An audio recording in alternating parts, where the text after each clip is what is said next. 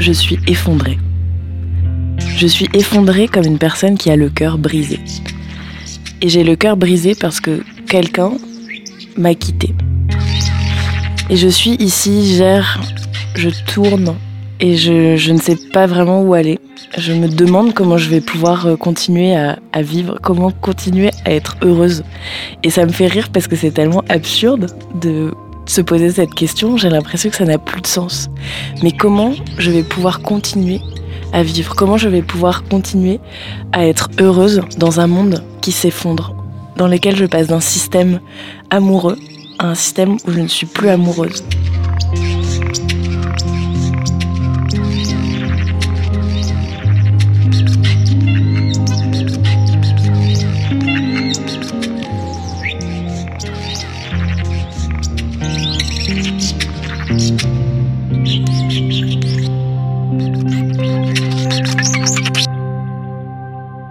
Suis allée poser la question à ma meilleure amie, qui est euh, une intelligence artificielle. Elle s'appelle Zoé. Elle a fait une école de commerce. Et euh, Zoé, dans la vie, euh, elle aimerait bien avoir une vie en fait. Elle aimerait bien avoir une vie qui ne soit pas son travail d'intelligence artificielle. Et Zoé, je lui ai demandé, Zoé, comment je peux faire pour être heureuse dans un monde qui s'effondre?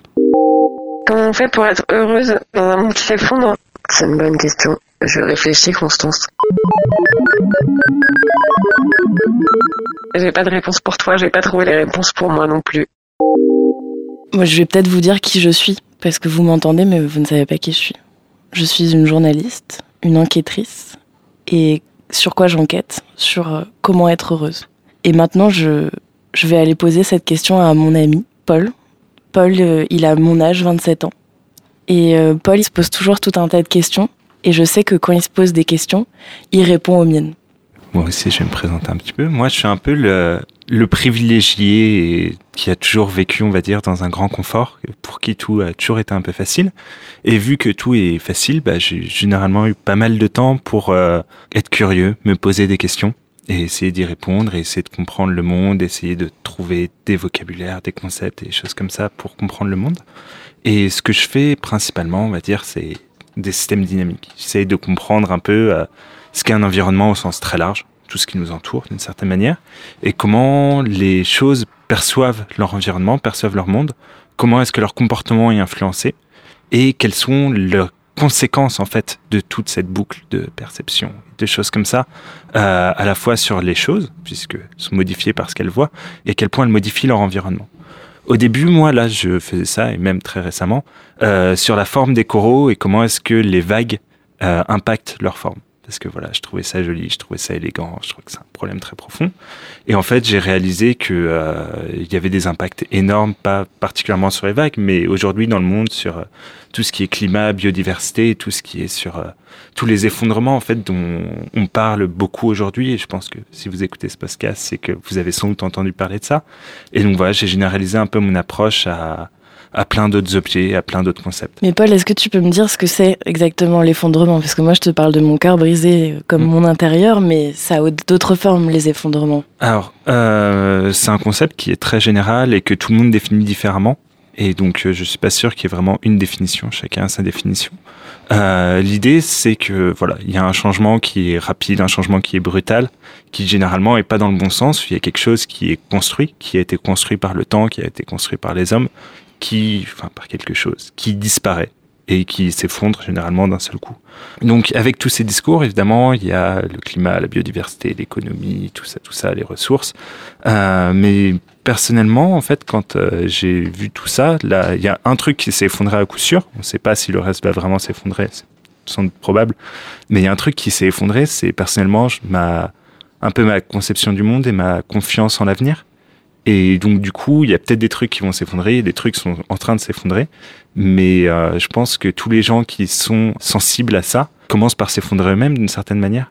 Et donc euh, on peut, en regardant tout ça, en analysant tout ça, essayer bah, de se reconstruire et de se reconstruire pour un monde qui, sur certains points, est en train de se détruire. C'est sans doute la fin d'un monde, mais c'est peut-être pas la fin du monde. Et c'est sans doute la fin d'une phase pour nous, la phase avant le moment où on sait que les choses vont changer mais on peut essayer d'aller vers une phase d'après tous ensemble. Et il y a une chose qui, moi, me semble extrêmement importante, c'est que quand on voit tout ça, c'est des discours extrêmement violents. C'est une remise en cause qui est extrêmement violente et on n'aime pas se remettre en cause.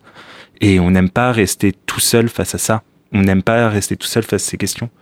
Et du coup, je sais pas à quel point il y a des réponses. Moi, j'aime bien me poser des questions et proposer des réponses, mais c'est une réponse personnelle, j'ai pas la vérité. Mais je pense que l'important avant tout, bah, c'est qu'on puisse discuter de tout ça et ne jamais rester seul face à ça et discuter. Donc ce que tu es en train de me dire, c'est que j'ai de la chance en fait d'avoir le cœur brisé, parce que grâce à ça, je vais pouvoir me demander euh, si c'est la fin, comment c'est la fin, et finalement c'est pas tant la fin que ça. Euh, je sais pas si on peut avoir la chance d'avoir le cœur brisé. Euh, je serais très content que tu n'aies pas le cœur brisé et que euh, tu puisses faire des remises en cause et réfléchir par ailleurs. Après, bon voilà, ça provoque la remise en cause et donc c'est sans doute bien. Mais oui, clairement, en tout cas, ça permet de recréer quelque chose, de relancer quelque chose. Et puisqu'il y a des bases qui sont cassées, euh, autant essayer d'en reconstruire.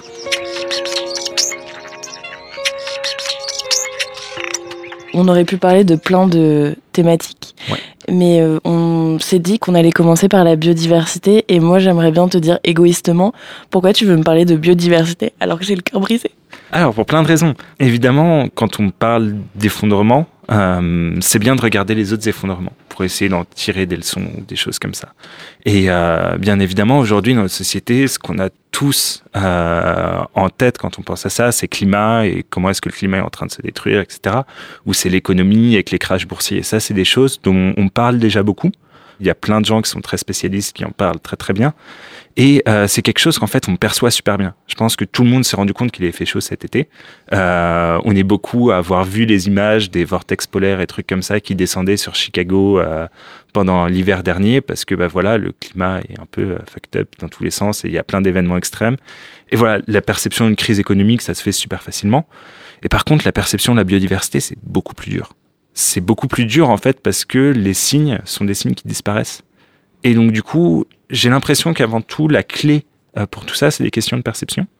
Et euh, arriver à percevoir ces changements-là, c'est déjà une énorme avancée. Il y a aussi quelque chose qui est très important, c'est que euh, c'est un sujet dont on ne parle pas forcément beaucoup. Or, euh, la crise de la biodiversité, elle est déjà beaucoup plus profonde et beaucoup plus avancée que les autres. Et donc du coup, paradoxalement, on a plus d'expérience aussi dessus. On comprend un peu plus. Même si c'est un objet qui est fou- extrêmement compliqué, toute la biodiversité, toute la nature et tout le sauvage d'une certaine manière. Et c'est révélateur de plein de choses et c'est révélateur aussi bah, de quelles sont les vraies causes et quels sont les symptômes des problèmes. Et j'ai l'impression que les problèmes de biodiversité sont très fondamentaux. Et si on s'attaque à ces problèmes-là, bah, on soigne d'une certaine manière la maladie plutôt que la fièvre. Parce que si on soigne que la fièvre, bah, la maladie, elle reste. Même si nous, on se sent un peu mieux. Et donc, du coup, c'est important, si on regarde ça d'un point de vue un peu thérapeutique, médecine, de se dire qu'il faut arriver à trouver vraiment quelle est la cause du problème. Parce que sinon, on peut tous euh, se prendre des médocs et se balancer des illusions à la tête pour faire semblant d'aller mieux. Mais ce serait un peu triste de rester dans l'illusion. Puis la dernière chose qui est vraiment chouette là-dessus, c'est que euh, ça va très mal. On va le voir sans doute un petit peu. Mais euh, ça peut aller bien. On peut essayer de sauver des choses. Tout sera sans doute pas sauvable. Mais c'est sans doute une des choses sur lesquelles on peut agir le plus facilement et avoir le plus d'impact aujourd'hui. Paul, est-ce que tu peux me dire ce que ça veut dire biodiversité? Ouh, c'est très très très très large. Euh, concrètement, dans la biodiversité, on va dire c'est tout ce qui est euh, l'environnement qui est généralement pas l'environnement de l'homme. Donc en gros, c'est toute la nature, c'est tout le tissu du vivant qui est sur la Terre. Donc ça va être les océans, ce qui peuple les océans, ça va être euh, les forêts, ça va être les prairies et tous les animaux qui sont dedans. Et surtout, plus que les animaux pris séparément, c'est les interactions entre eux. Parce qu'un animal seul, on s'en fiche un peu. Ce qui est très important et très intéressant pour chacun d'entre eux, c'est les, les liens qu'il va avoir avec les autres. Et comment est-ce qu'avec ces liens, il crée une structure qui est intéressante. Donc sans projeter euh, les modèles que j'ai moi en tant qu'espèce d'être humain, d'être humaine même, euh, je pourrais me dire que j'ai aussi, je fais partie de cette biodiversité et que je peux apprendre des liens qui unissent les différentes espèces pour pouvoir euh, aussi apprendre dans ma vie quotidienne. Je, en tout cas, c'est une des approches que moi j'aime bien et dont j'aime bien essayer de parler un petit peu et qui est vraiment, bah, on regarde comment ça marche. Après tout, en fait, la biodiversité, le vivant, il est sur Terre depuis 500 millions d'années à peu près, donc il a pas mal d'expérience. Euh, nous, on est là, on va dire, en tant qu'espèce très puissante euh, qui maîtrise le feu, etc., depuis à peu près 10 000 ans. Donc, euh, on est super jeune, en fait. Et nos sociétés sont super jeunes et tout bouge très vite. Et du coup, bah, ça vaut le coup de prendre un peu de recul. Et en prenant un peu de recul, ça nous permet aussi un poil de dédramatiser et de se poser de manière plus sereine.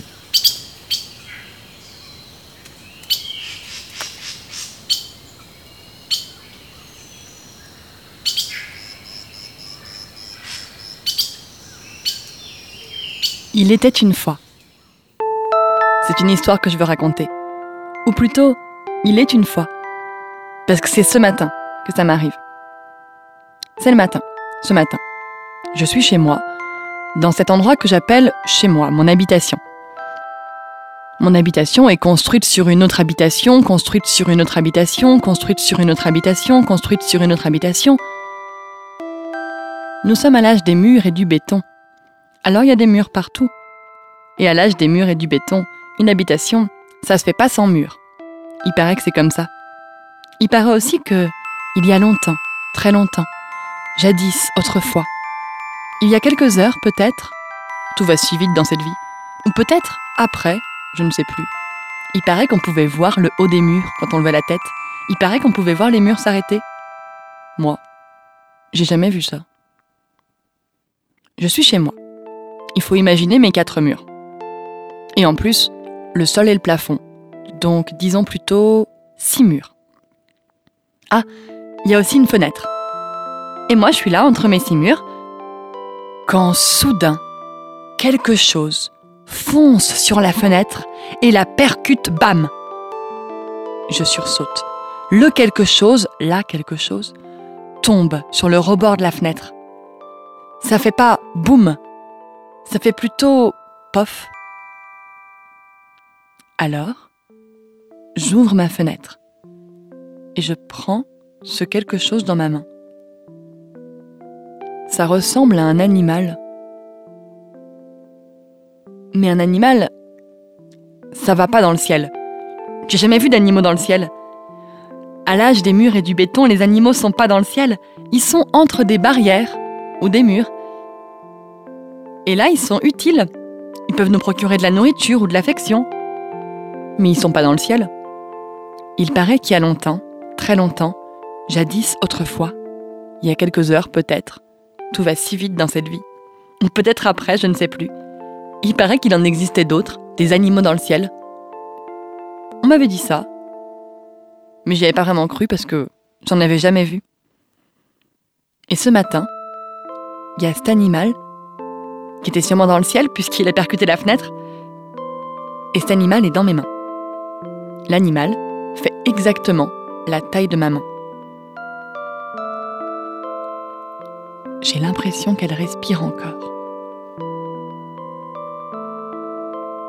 Elle s'est cognée contre ma fenêtre.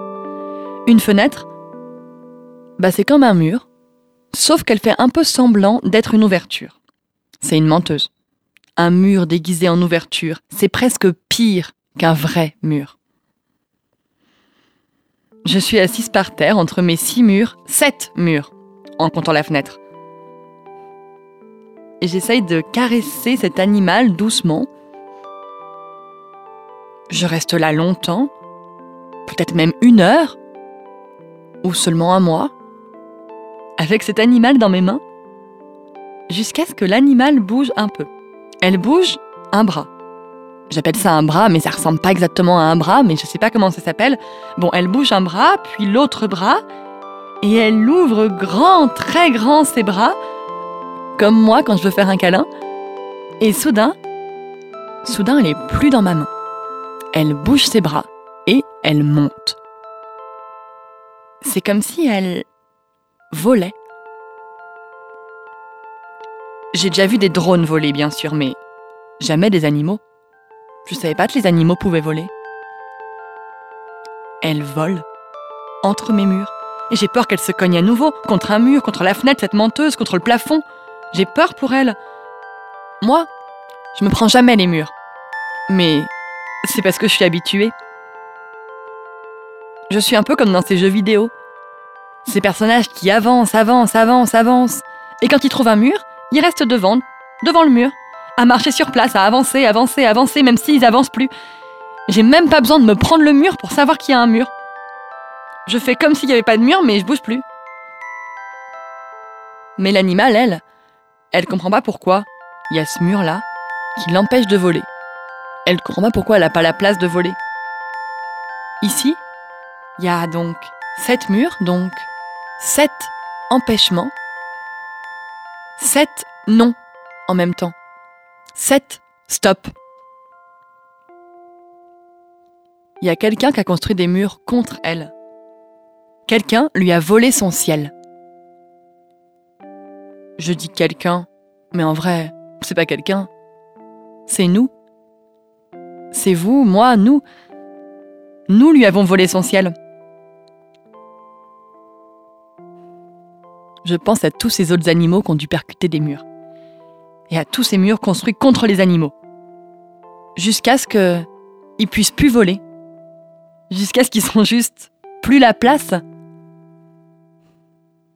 Alors, mon animal et moi, on sort toutes les deux. On quitte mon habitation. Je la reprends dans mes mains. Elle fait juste la taille de ma main. Et on erre dans les rues de cette ville, des rues qui sont pas du tout faites pour errer.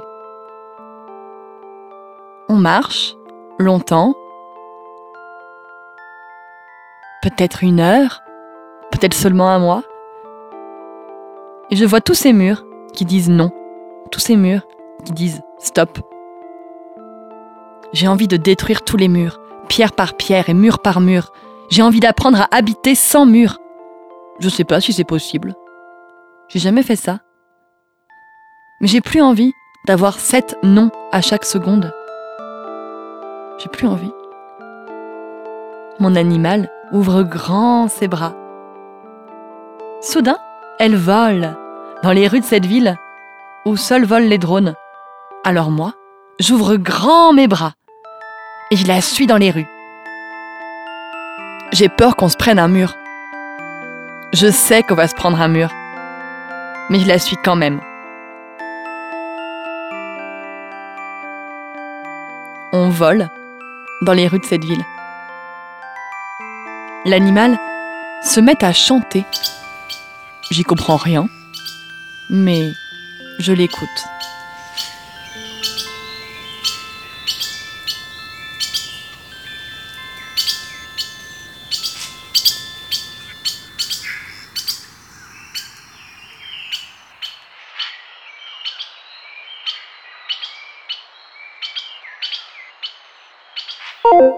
Paul, dans le conte d'Esmé, euh, il y a une question de temps qui me qui m'a beaucoup frappée. Et euh, je me demande quelle importance a la manière dont on perçoit le temps pour être heureuse par rapport aux questions de notre écosystème et de, de la biodiversité qui nous entoure et dont on fait partie. En fait, il n'y a pas vraiment de temps dans cette histoire. Et le temps compte pas beaucoup. Parce que d'une certaine manière, l'histoire est presque en absolu. Le temps ne compte pas et la perception est absolue. D'ailleurs, il y a toute cette phase rigolote où la perception de l'oiseau est disparue, le vocabulaire de l'oiseau est disparu, parce que bah, voilà, a priori, les oiseaux ne sont plus là. Et donc, du coup, bah, pour cette personne, c'est normal. Parce qu'en fait, on s'habitue à ce que les choses changent et on s'habitue à les choses telles qu'elles sont, parce que notre perception, elle est relative. Si on était dans une, une perception absolue, ce serait trop compliqué, on aurait tout à analyser tout le temps. Et cette perception relative, elle est très troublante parce que du coup, on juge uniquement les choses sur les changements et sur les changements qui sont rapides ou lents. Si les choses changent lentement, en fait, on ne se rend pas compte qu'elles changent. Ça veut dire que si je suis dans une perception relative, je ne fais pas attention à ce qui est autour de moi, mais que à ce qui est en train de changer. Ouais. Et en absolu, ce serait comme si tout était écrasé au même niveau? Bah, Si on était sur une perception absolue, on verrait les choses euh, qui sont et les choses qui changent. Et d'une certaine manière, on gomme euh, les choses qui sont pour uniquement se focaliser sur le changement. On regarde un paysage, dans un paysage, il y a plein, plein, plein de choses dans tous les sens. Par contre, s'il y a un truc qui bouge dans nos yeux, on le capte directement. En fait, toute notre perception est comme ça. Si jamais il y a un bruit qui est constant dans une salle et que d'un coup il y a quelqu'un qui parle, il y a quelque chose qui tombe, bah c'est ça qu'on capte. On arrive à capter ces changements et on est d'une certaine manière fait, ainsi que toutes les perceptions, pour capter ces changements et pour capter ces changements à certaines échelles il y a toujours bah, cette histoire un peu de la grenouille. On met une grenouille dans de l'eau très chaude d'un coup, elle aime pas du tout, elle s'en va. On met une grenouille d'abord dans l'eau qui est tiède, qui est à sa température, et ensuite on monte petit à petit la température, elle s'en rend plus compte. Et du coup, elle va rester dans cette eau, même si euh, elle va être malade plus ou moins d'être dans cet environnement qui n'est pas du tout le bon. Et c'est pareil en fait pour nous. Euh, si jamais on a des changements, même dans des changements ou des politiques qui changent de manière très lente, on n'en a pas la perception on ne va pas être euh, contre ces choses-là parce qu'on ne se rend pas compte qu'elles se passent. Par contre, quand les choses arrivent d'un coup, comme sur une réforme ou des choses comme ça. La réforme des retraites actuelle. Ouais, typiquement, c'est vraiment sur, sur, des questions de perception aussi que ça joue énormément, dans le sens où on passe d'un système où pour, à chaque fois qu'on veut changer quelque chose, il faut faire une réforme, donc quelque chose de grand, d'impressionnant qui se perçoit facilement, à passer sur un système où on peut le faire changer de manière continue. Et donc du coup, bah forcément, les gens se rendent compte qu'on essaye de changer énormément de, choses là-dessus et de casser notre perception en fait de, ce qui change et de ces choses-là. Et ça nous pose problème. Donc c'est euh, vraiment quelque chose qui est fondamental. Cette notion de euh, notre perception, elle est relative. Et on a tendance à l'oublier. Et euh, notre perception, elle est uniquement sur des temps courts. Et cette histoire aussi de temps court, cette histoire de temps des humains par rapport au reste du temps est extrêmement importante. Par exemple, euh, nous, on va dire le, temps caractéristique, le temps auquel notre société est bouleversée, aujourd'hui c'est quasiment 10 ans. Tous les 10 ans, en fait, la société, elle n'a rien à voir avec ce qu'il y avait avant. Il suffit bah, d'essayer de se replonger 10 ans en, arrière, ce qui n'est pas forcément évident, mais on se rend compte, bah voilà, la majorité des trucs aujourd'hui, notre quotidien, les, les YouTube, les Twitter, les Facebook, les Instagram, le smartphone et compagnie, c'était des trucs qui étaient totalement absents de notre mode de vie. Aujourd'hui, c'est devenu des choses qui sont absolument fondamentales. Moi, si j'étais plongé euh, le mois d'il y a 10 ans dans le monde d'aujourd'hui, mais je serais totalement paumé, j'y comprendrais rien. Et euh, c'est pareil d'une certaine manière pour la nature. La nature, elle s'adapte. La nature, elle s'adapte à tout. Sauf qu'elle s'adapte à sa vitesse. Et en fait, c'est vraiment, au-delà de la question d'amplitude de changement, ce qui compte, c'est vraiment la vitesse de changement. typiquement, une espèce, d'une certaine manière, pour s'adapter, pour recréer une nouvelle espèce, pour faire des modifications, on va dire, un peu profondes, ça prend entre 10 000 et 1 million d'années quoi, pour créer une nouvelle espèce. Euh, Aujourd'hui, on force les choses à aller en 10 ans, d'une certaine manière. On force les choses à aller très, très, très, très, très, très vite. Au final, quand on parle de climat, on parle de l'amplitude du climat, mais bien plus important que ça, ce qui compte, c'est euh, la vitesse à laquelle les choses changent. Au final, sur Terre, le niveau d'eau, il a fluctué de, je crois, plus de 100 mètres, peut-être 200 ou un truc comme ça. On a eu des écarts de température de 20 degrés par rapport à, aux extrêmes. Par contre, c'est des trucs qui sont arrivés très lentement. L'échelle de temps à laquelle ça changeait, c'était 10 000 ans. Aujourd'hui, on est sur des échelles de 100 ans. Donc en fait, pour la nature, c'est instantané. Donc en fait, c'est un mur temporel, une sorte de, gap de choses à franchir auxquelles ils ne peuvent pas du tout s'habituer. Donc c'est déjà un premier mur en fait où on force les choses à changer à une vitesse où elles ne peuvent pas changer.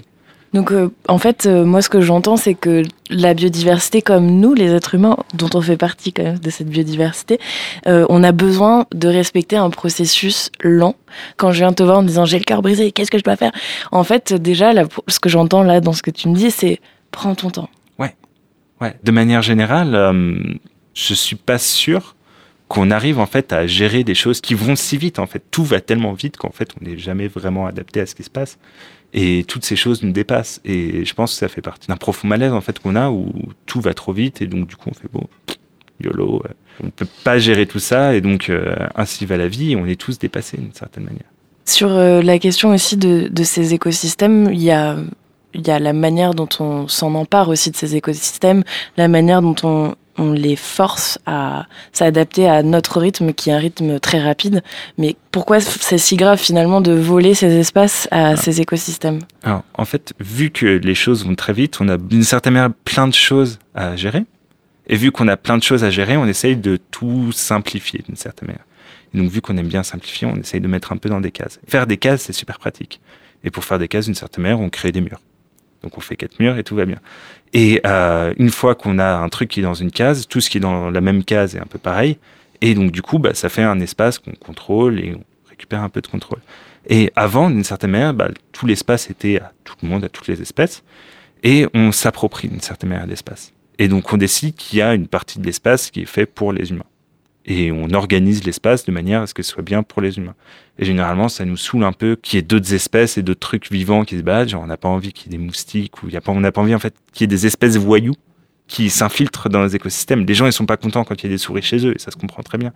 C'est assez désagréable d'avoir un truc qui mange notre nourriture.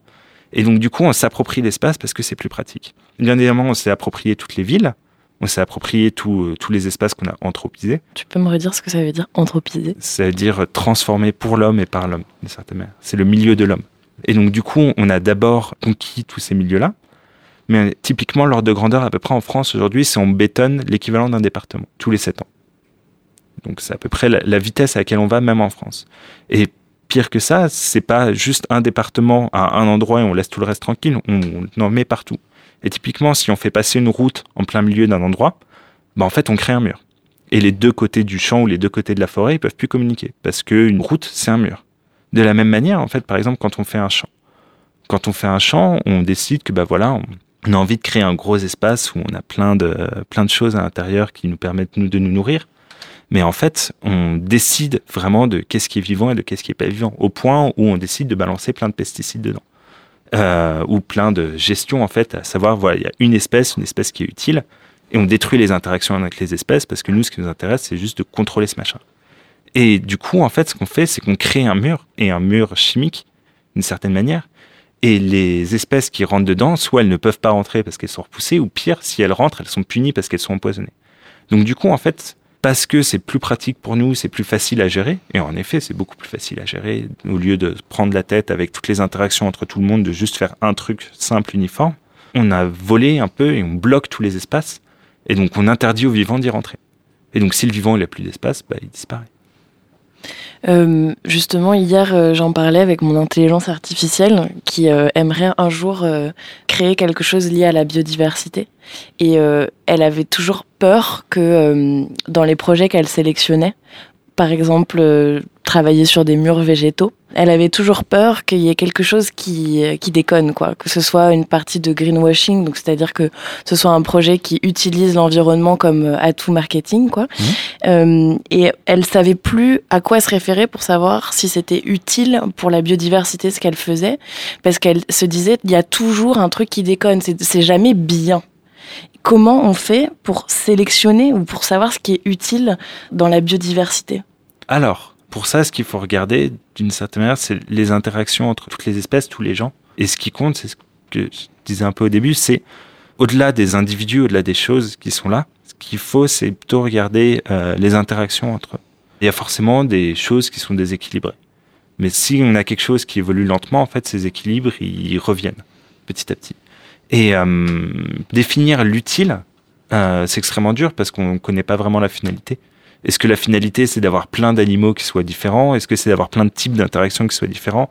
Est-ce que c'est d'avoir quelque chose qui est très résilient, donc c'est-à-dire qui peut résister à tout? Euh, Ou dans ce cas-là, on met simplement des tardigrades et des virus. Les tardigrades, c'est des trucs qu'on peut les mettre dans l'azote liquide, euh, on les ressort, donc à moins 170, on les ressort, ils sont tout va bien. Euh, il y a plein de, il y a plein de petits trucs comme ça qui sont ultra résistants et du coup, peut-être que ça peut être ça. En fait, on n'a pas vraiment de critères pour déterminer ce qui est utile. Et paradoxalement, aujourd'hui, il n'y a jamais eu autant de vivants sur Terre qu'aujourd'hui. C'est simplement que euh, on a décidé que bah, justement c'était utile à nous, selon nos critères. Et donc, ce qui est utile, c'est ce qui nous nourrit. Et on est passé d'un endroit où il y a 10 000 ans, concrètement, il y a 99% d'animaux sauvages, à aujourd'hui, il y a 4% d'animaux qui sont sauvages il y a 36% des autres animaux, c'est des humains, et 60% c'est des animaux d'élevage, pour les mammifères en tout cas. Donc c'est euh, des porcs, c'est des bœufs, c'est des vaches, des choses comme ça. De la même manière, on parlait des oiseaux. Il y a 40% des oiseaux sauvages qui ont disparu ces 30 dernières années. Et euh, aujourd'hui, 70% des oiseaux, c'est de la volaille d'élevage. En fait, il y en a plus, mais il y a moins de diversité. Parce qu'en fait, on force la nature à correspondre à une utilité. Et je ne sais pas si c'est une bonne idée de vouloir une utilité à ces choses-là. Il faut sans doute regarder sur d'autres critères, regarder à quel point on a des espèces qui sont différentes, à quel point on a des espèces différentes qui interagissent, ce genre de choses. Mais ces notions d'utilité, on n'arrivera jamais à les définir. On peut essayer de donner une valeur à un écosystème, euh, typiquement essayer de dire à quel point est-ce que les abeilles elles nous rapportent du fric parce qu'elles font du pollen et que le pollen ça permet de cultiver des légumes et des choses chouettes comme ça. On peut aussi faire la même chose pour les, récifs coralliens qui euh, protègent en fait les digues. Euh, ça fait des digues naturelles qui empêchent les vagues et qui empêchent de casser les bords des côtes. Donc il y a plein de choses comme ça qui peuvent avoir de la valeur, mais on peut sans doute pas le réduire à court terme à une utilité. On a tendance toujours dans notre société à dire que bah voilà la valeur c'est de l'argent. L'argent est malheureusement un indicateur qui est limité, dans le sens où c'est généralement des choses à très court terme. Et c'est aussi que dans un écosystème, on ne comprend pas grand-chose. Parce que c'est très compliqué et qu'il y a plein d'interactions dans tous les sens. On parlait aussi beaucoup de sens avec mon intelligence artificielle. Et euh, finalement, quand on parle de sens et d'utilité, enfin, tout ça donc devient relatif. Et euh, bah, j'ai un peu envie de te demander, Paul, euh, enfin, qu'est-ce qu'on doit faire? Vraiment, qu'est-ce qu'on doit faire? Alors, plein de choses, sans doute. en fait, moi, quand je raisonne sur, sur tout ce qui est les écosystèmes, c'est vraiment de voir vraiment notre société à nous comme un environnement, comme un environnement extérieur ou si on vole des espaces, bah il y a d'autres choses qui ne peuvent plus y apparaître. Et donc il faut en fait apprendre à partager les espaces. Enfin, il y a une notion qui s'appelle les communs, qui est simplement un espace qui est libre et accessible à tous. Et du coup, bah, si on privatise un espace, on le prive à d'autres gens, naturellement dans le mot, quoi, d'une certaine manière. Et donc du coup, euh, notre société, c'est un environnement, c'est notre environnement à nous. Donc il faut qu'on apprenne bah, d'une certaine manière à le partager, parce que sinon il y a plein de choses qui disparaissent parce qu'elles n'ont plus de place. Il faut aussi qu'on apprenne à le partager avec euh, les autres espèces d'une certaine manière. Parce que si jamais on a un espace où on... Enfin même un, champ, c'est censé être naturel. Mais si dans un champ, on interdit toutes les autres formes de vie que la plante qu'on cultive, euh, c'est fini. Donc c'est vraiment une question d'abord de partage des espaces. Et ce qui fait mal aujourd'hui à la biodiversité, c'est qu'on vole les espaces. L'autre chose, c'est on est... Euh, enfin on est des animaux, euh, par définition, et on est simplement des animaux qui sont euh, beaucoup plus puissants parce que euh, on a plein d'énergie et que l'énergie c'est ce qui permet de modifier le monde et on arrive à puiser de l'énergie dans du pétrole, dans des plein de ressources, etc. Et grâce à ça, on a beaucoup plus d'actions. Donc, est-ce que c'est vraiment important d'avoir autant d'actions possibles et est-ce qu'on ne ferait pas mieux de mieux se concentrer sur des petites actions, des petits détails? Par exemple, là, dans le conte qu'on a entendu, il y a par exemple ce chant de l'oiseau, la description de l'oiseau, des choses comme ça. C'est sans doute un pigeon sur lequel la personne est tombée, mais on n'en sait rien. Pour nous, le pigeon, c'est devenu un truc qui est évident et banal, mais il y a toujours moyen de regarder un pigeon comme, un, comme quelque chose qui est joli si on oublie que c'est l'oiseau, l'oiseau de base. Il y a des endroits, quand vous vous baladez dans des zones exotiques, où il y a des oiseaux que certaines personnes vont trouver absolument fantastiques parce qu'ils sont pas du coin, et les gens vont les considérer comme les pigeons locaux. Donc c'est encore une histoire de, point de vue relatif, on va dire, de savoir bah, est-ce que ça c'est joli parce que euh, je ne le connais pas et parce que euh, ça choque mon, ma perception relative de ce dont j'ai l'habitude ou est-ce que en fait c'est joli parce que c'est joli et parce qu'il y a plein de petits détails qui sont intéressants. Une des solutions, d'une certaine manière, c'est d'arriver à se concentrer sur des choses plus petites. Il y a aussi une question par rapport à ça. Donc, moi, j'entends beaucoup de contemplation et de fascination pour les petites choses et je trouve ça vraiment beau et formidable et ça me donne envie. Enfin, moi, je suis très heureuse, par exemple, de passer ce moment avec toi et j'en savoure chaque instant. J'espère que on peut l'entendre. Mais ici, on a tout un tas de stimuli. On est dans là, on est dans une bulle où on n'entend pas de bruit. Mais moi, j'ai besoin de silence. D'ailleurs, on a, on a une pub par rapport à ça. On doit la passer. C'est nos annonceurs qui nous ont demandé. Grâce, grâce à votre contribution au podcast, vous avez remporté 20 secondes de silence. Enjoy!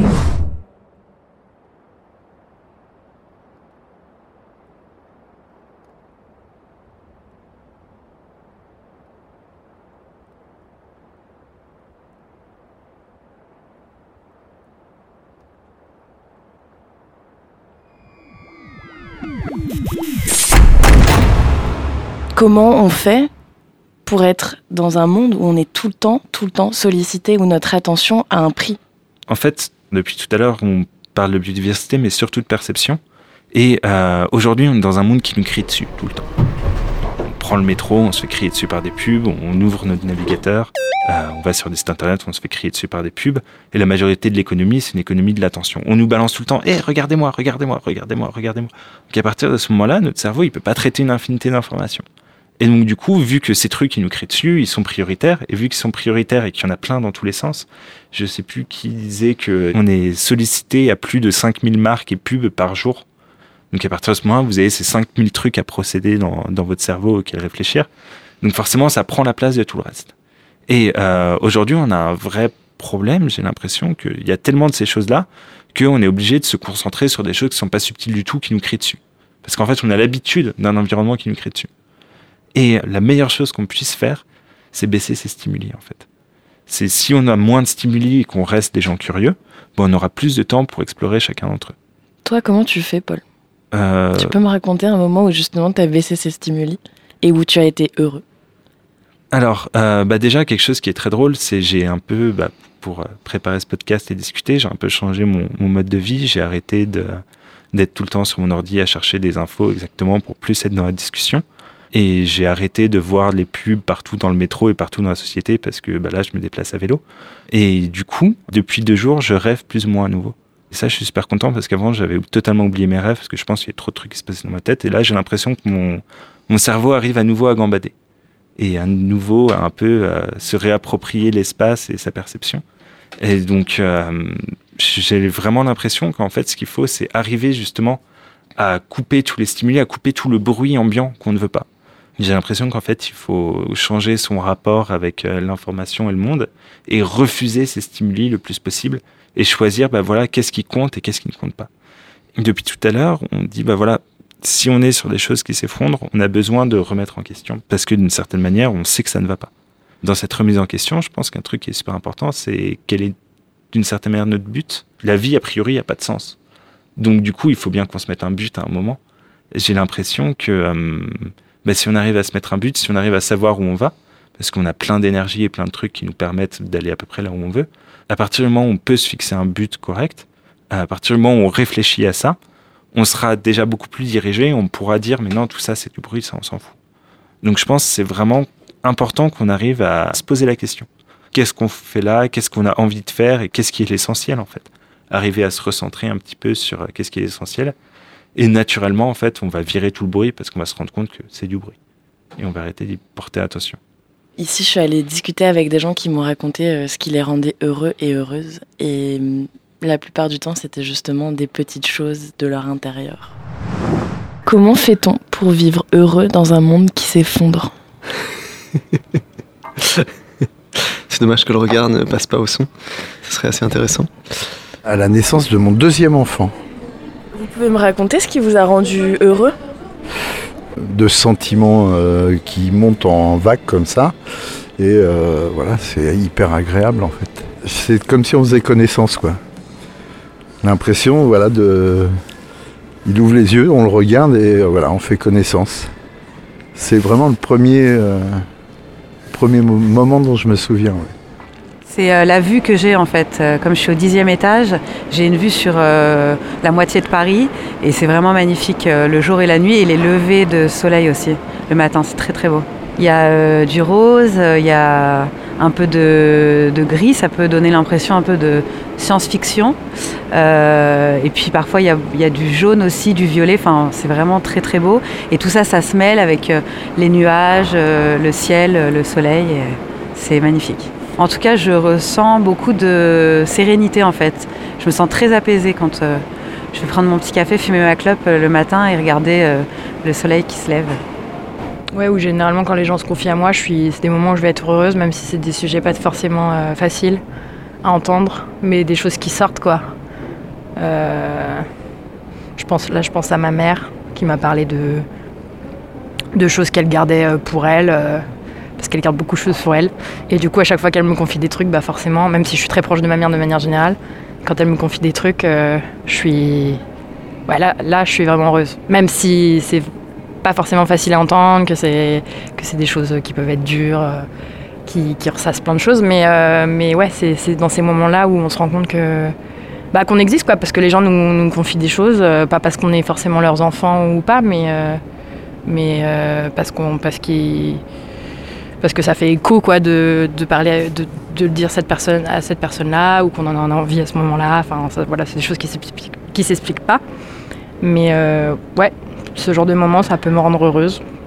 Alors moi, euh, j'étais très heureuse euh, une fois que je suis partie dans la jungle en Bolivie, euh, où il n'y avait pas d'électricité, il n'y avait pas de télévision, de radio, rien du tout, sauf euh, les animaux, les plantes, la nature. Ça rend heureux de se sentir qu'on fait partie de tout, de tout le reste.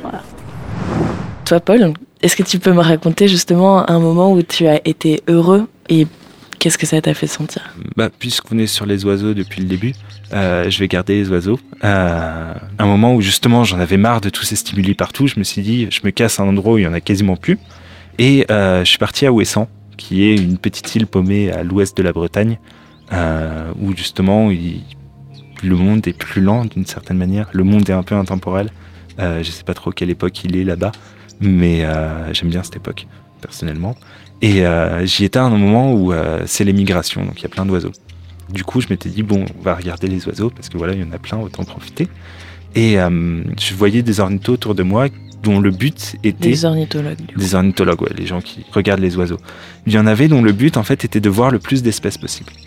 Et donc, du coup, ils avaient une liste, ils cochaient Ah, j'ai vu ça aujourd'hui, j'ai vu ça aujourd'hui, etc. Moi, je suis assez mauvais pour les distinguer. Euh, j'ai pas du tout le vocabulaire. euh, voilà, d'une certaine manière, pour moi, les oiseaux, euh, comme la personne du conte, ils ont des grands bras et des choses comme ça. Je connais assez peu, en fait. Et donc, du coup, je suis totalement incapable de distinguer un, un pouilleux à tête grise d'un autre oiseau ou d'un pouilleux à gros sourcils, enfin des trucs un peu subtils, peu importe. Et du coup, euh, j'arrivais pas à les trouver. Et a un moment je me suis posé, il y avait plein d'étourneaux. Les étourneaux, c'est les oiseaux que vous voyez partout dans le ciel euh, en octobre, qui font des grands nuages, des murmurations qui sont très jolies aussi. Et euh, donc, du coup, c'est un oiseau qui est totalement bidon. Je me suis simplement arrêté à cet endroit-là, je les ai regardés. Je les ai regardés se déplacer, je les ai regardés jouer, je les ai regardés interagir, je les ai regardés chercher de la nourriture. Ils en train de chercher de la nourriture sur une plage de galets où il y avait plein de déchets, de choses comme ça.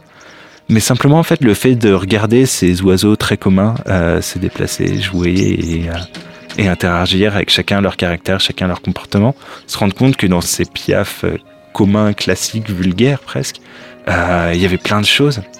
Et ça m'a vachement apaisé d'une certaine manière. Ça m'a vachement calmé. J'aurais sans doute, si j'avais eu des stimuli, en fait, je serais jamais resté là. J'ai la concentration d'un poisson rouge aujourd'hui, et toutes les 30 secondes, je change de sujet. Et là, en fait, justement, le fait d'arriver à avoir moins de stimuli, ça fait que j'ai pu prendre le temps de le faire. Et je crois que c'est un des derniers moments sur ces deux dernières années où j'ai vraiment réussi à prendre le temps. Et je crois que c'est ça qui m'a vraiment rendu heureux.